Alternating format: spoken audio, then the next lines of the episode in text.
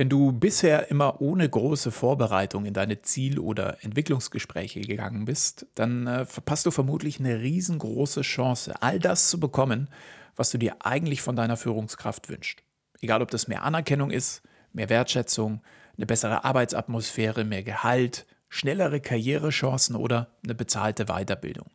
Mit der passenden Vorbereitung schaffst du es nämlich, dass dein Wunschzettel auch wirklich in Erfüllung geht und du noch dazu einen super Eindruck bei deiner Führungskraft hinterlässt. Wie genau das geht, erfährst du in den nächsten Minuten dieser Episode. Viel Spaß dabei.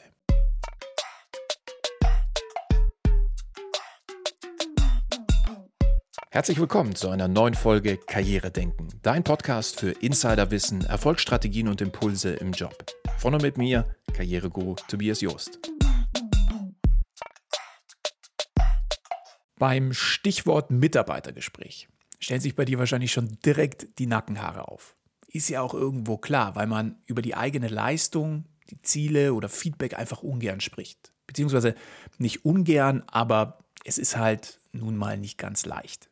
Deshalb zeige ich dir in dieser Folge heute, wie du in zehn Schritten die Dynamik deines Mitarbeiter- oder Entwicklungsgesprächs einfach umdrehst und für deine Wünsche, dein Wachstum, deine Anerkennung und deine Entwicklung nutzt.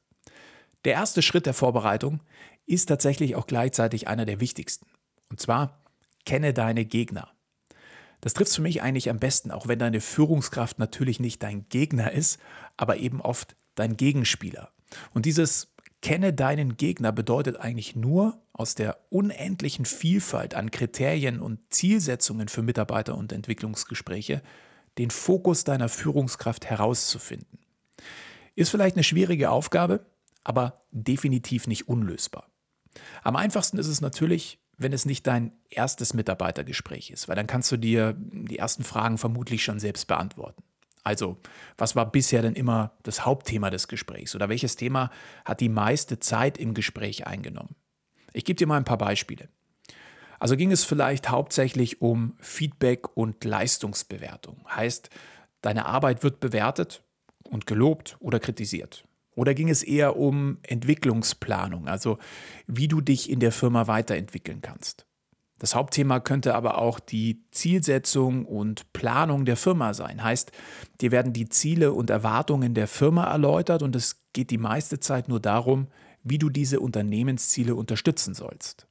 Oder es ging mehr um dich und die ehrliche Frage, welche Probleme du siehst oder welche Kritik du an den Arbeitsabläufen hast. Es gibt aber auch manche Gespräche, die keinem wirklichen roten Faden folgen. Und es geht eher um Kommunikation und Dialog, damit deine Führungskraft einfach so ein bisschen die Stimmung der Mitarbeiter einfängt. Oder war es lediglich ein Motivationsgespräch mit viel Lob und Motivationssprüchen? Wenn du dir darüber noch nie so wirklich Gedanken gemacht hast, dann ist diese Folge umso wichtiger für dich und ich lege es dir sehr ans Herz, bis am Ende dran zu bleiben. Was du in das Gespräch einbringen willst, ändert sich ja dadurch nicht. Aber der Ansatz wie du das kommunizierst, schon. Finde also unbedingt heraus, welche Ziele das Unternehmen bzw. deine Führungskraft mit dem Gespräch verfolgt.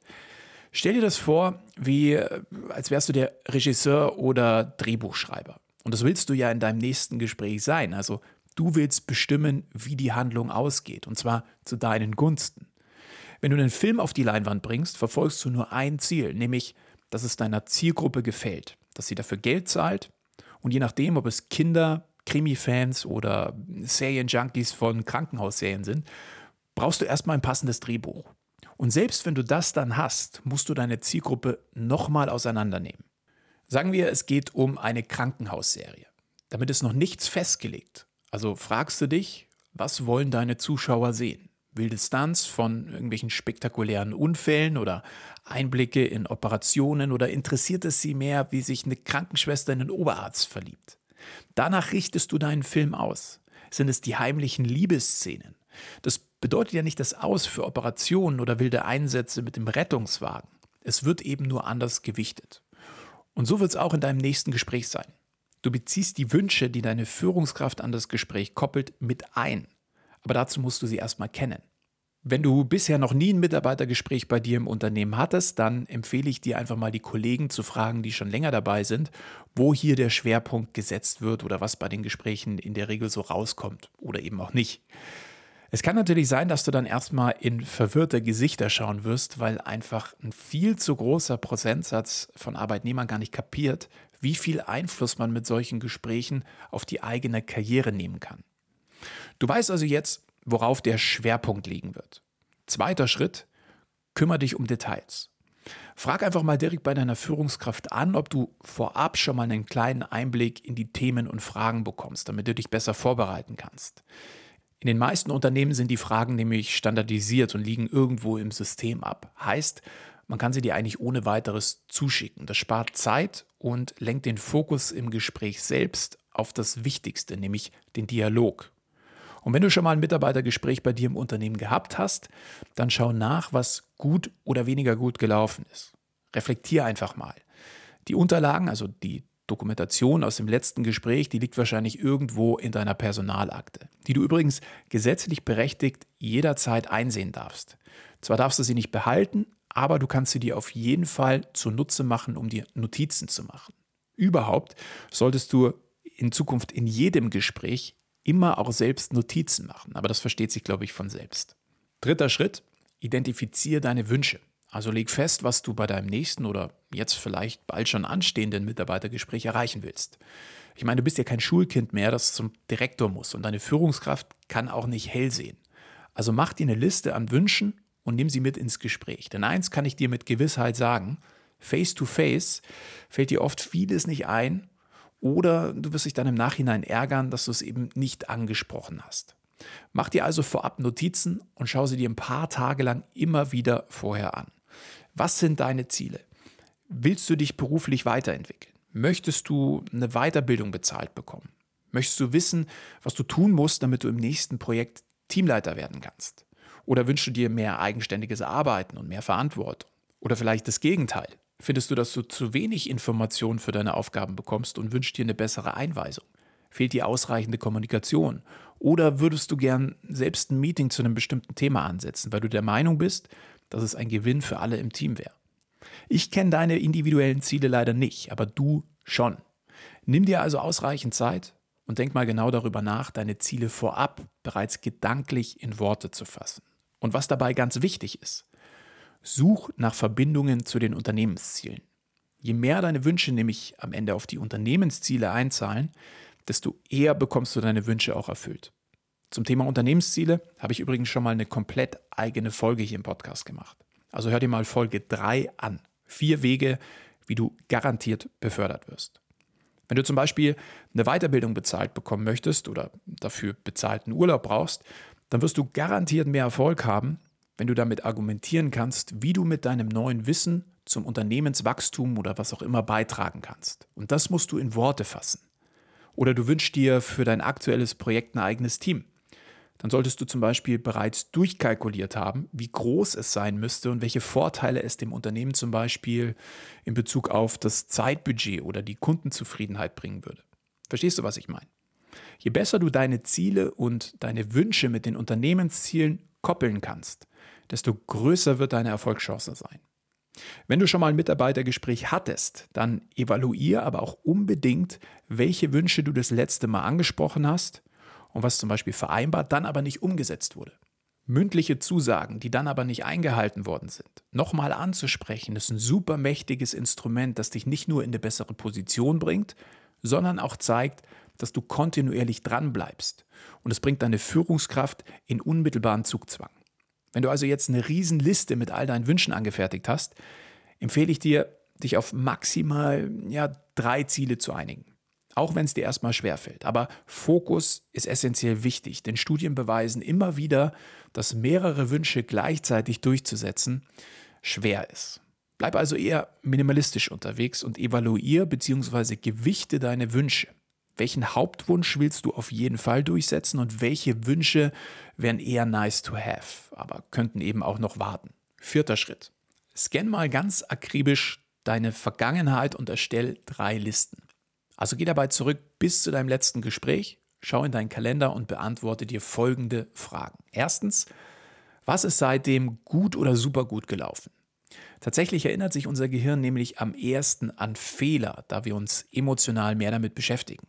Scanne also deine Projekte und Aufgaben und mach dir mal Stichpunkte dazu. achte dabei besonders auf die Dinge, die gut gelaufen sind. Je weiter sie zurückliegen, desto eher hat deine Führungskraft sie nämlich nicht mehr auf dem Schirm.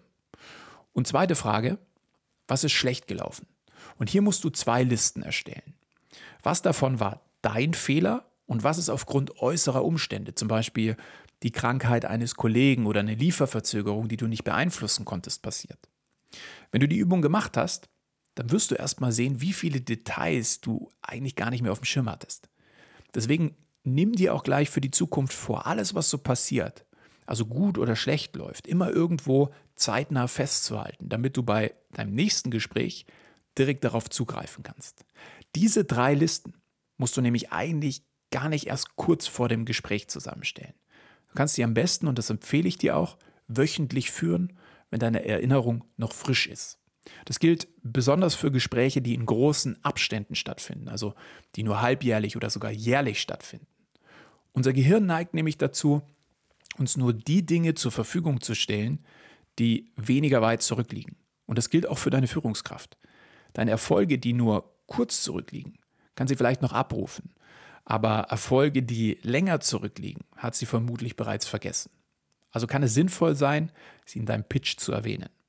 Diesen sogenannten Recency-Effekt, also die Tatsache, dass uns zeitnahe Dinge besser im Gedächtnis bleiben, kannst du natürlich auch auf ganz andere Art und Weise nutzen. Sofern Fehler länger zurückliegen, die aber im Unternehmen keinen großartigen Schaden angerichtet und damit kaum emotionalen Ärger bei deiner Führungskraft ausgelöst haben, sind sie vermutlich in Vergessenheit geraten.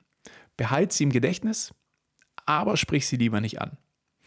Und wenn du deinen Gesprächstermin selber wählen kannst, dann setz ihn am besten immer im Anschluss an den Abschluss eines erfolgreichen Projekts. Dann greift der Recency-Effekt nämlich am besten. Fünfter Schritt, steh zu deinen Fehlern. Klar, du musst nicht alle deine Fehler aufzählen, dann rückst du nämlich vielleicht Dinge in den Fokus, die deine Führungskraft eigentlich für unwichtig hält oder sogar schon vergessen hat. Aber wenn du deine Listen fertig hast, wirst du definitiv einige Punkte finden, die mit ziemlicher Sicherheit Thema sein werden. Und darauf solltest du dich vorbereiten. Und es geht hier nicht darum, die besten Ausreden zu finden. Da schießt du dich nämlich direkt selbst mit ins Aus. Was Führungskräfte sehen wollen, ist deine Selbstreflexion. Sprich also ruhig mal ein kritisches Thema wie zum Beispiel deine ständige Unpünktlichkeit einfach selbst an. Wichtig hier aber, halte dich dabei nicht ewig mit langen Erklärungen auf, sei denn, sie tragen zur Lösung bei. Also sprich dein Problem an, zum Beispiel, dass du ein Snooze-Taste süchtiger bist und immer wieder einschläfst. Aber dann komm umgehend zur Lösung. Zum Beispiel, dass du jetzt eine App installiert hast, bei der du jeden Morgen erst einen QR-Code abfotografieren musst, der jetzt bei dir im Bad hängt, damit der Wecker abgeschaltet werden kann. Mach dir immer wieder klar, dass der erste Impuls, also deine Fehler zu leugnen, Ausreden zu suchen oder es auf andere Menschen zu schieben, falsch ist. Sei in der Vorbereitung einfach schonungslos ehrlich mit dir selbst. Und dann bereitest du für deine Schwachstellen einen gedanklichen Lösungspitch vor. Wenn du für deine Aufgaben zum Beispiel regelmäßig zu lange brauchst und Deadlines verstreichen lässt, dann sag einfach ehrlich, dass du ein Perfektionist bist, aber vielleicht gerade auch schon mit dem Pareto-Prinzip, also der 80-20-Regel, daran experimentierst, effizienter zu werden. Oder sprich an, dass dir die neue Software einfach immer noch Probleme macht und frag im gleichen Atemzug nach einer Weiterbildung oder einer Einweisung durch einen kompetenten Kollegen oder eine Kollegin. Niemand ist perfekt. Aber du musst zeigen, dass du das Problem erkannt hast und daran arbeitest. Selbst wenn das Gespräch anders abläuft als in deiner Vorstellung.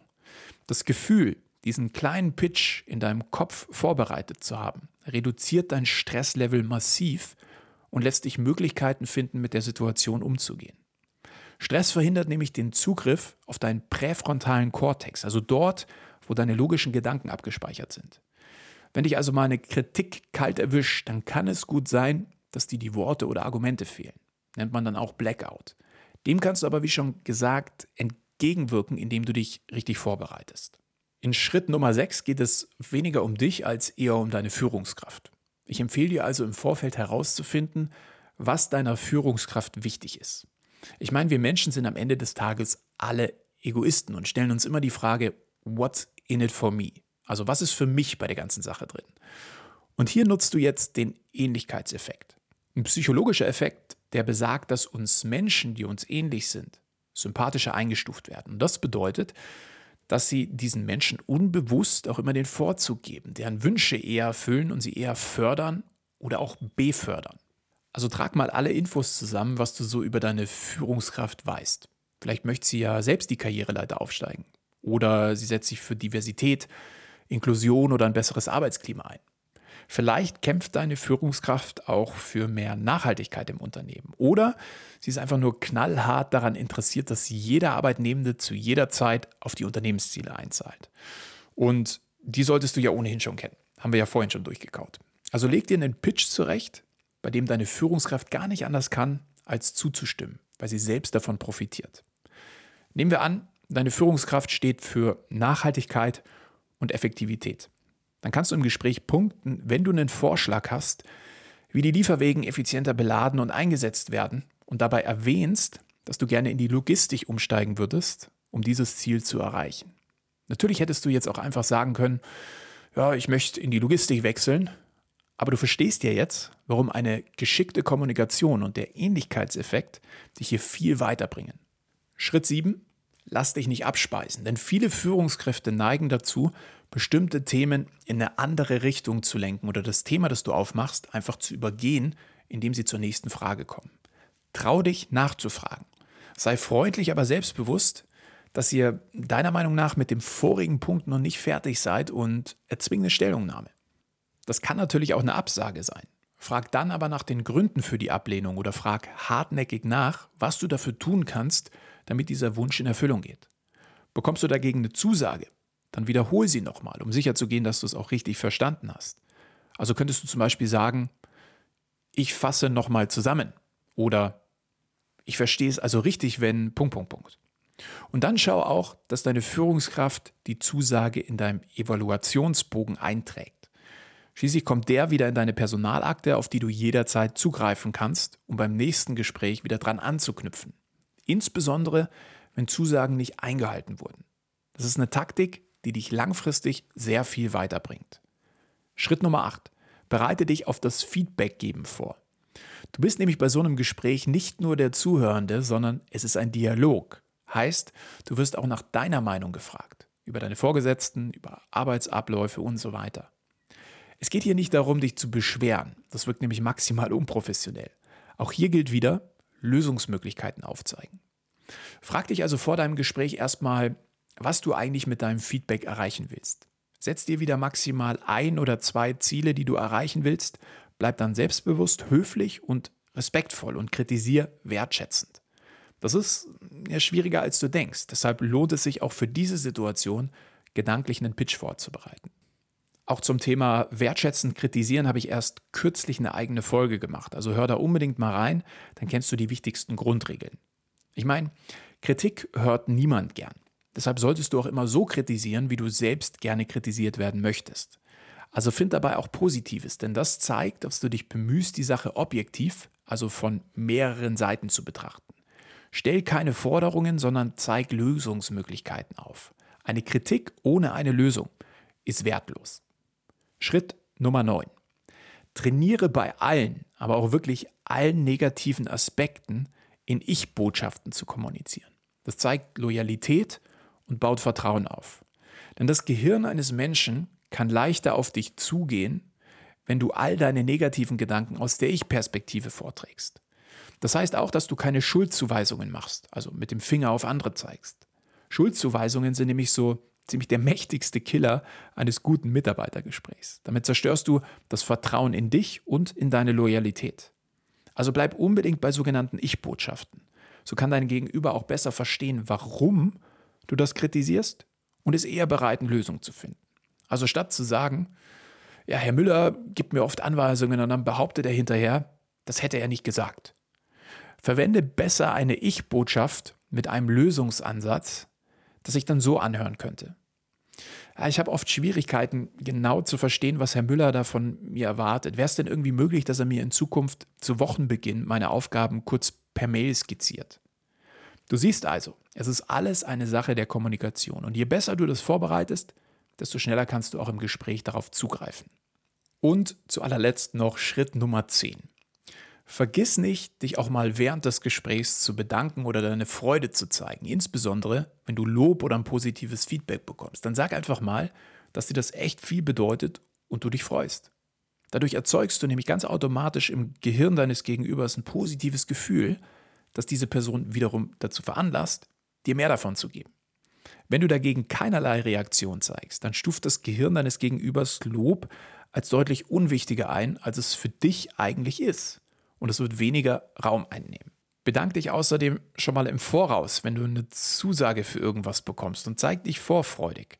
Das zeigt dein Vertrauen auf das Gesagte und stärkt die soziale Bindung, wodurch wieder positive Botenstoffe ausgeschüttet werden. Dein Gegenüber wird sich eher daran erinnern, allein wenn ihr euch zum Beispiel mal irgendwo im Flur nur zufällig begegnet. Und klar, auch am Ende des Gesprächs ist ein Dankeschön fällig. Zum Beispiel für die Zeit, für die Geduld oder fürs Zuhören oder fürs Vertrauen. Ein ehrliches Danke.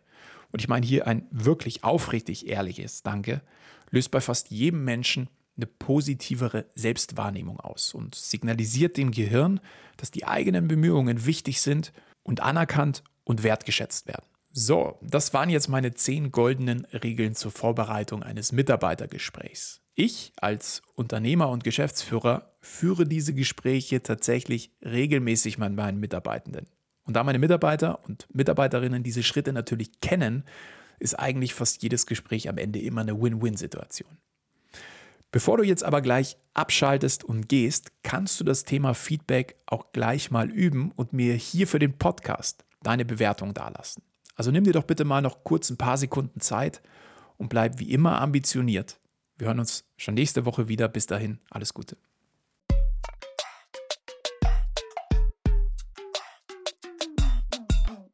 Das war Karrieredenken, dein Podcast für Insiderwissen, Erfolgsstrategien und Impulse im Job.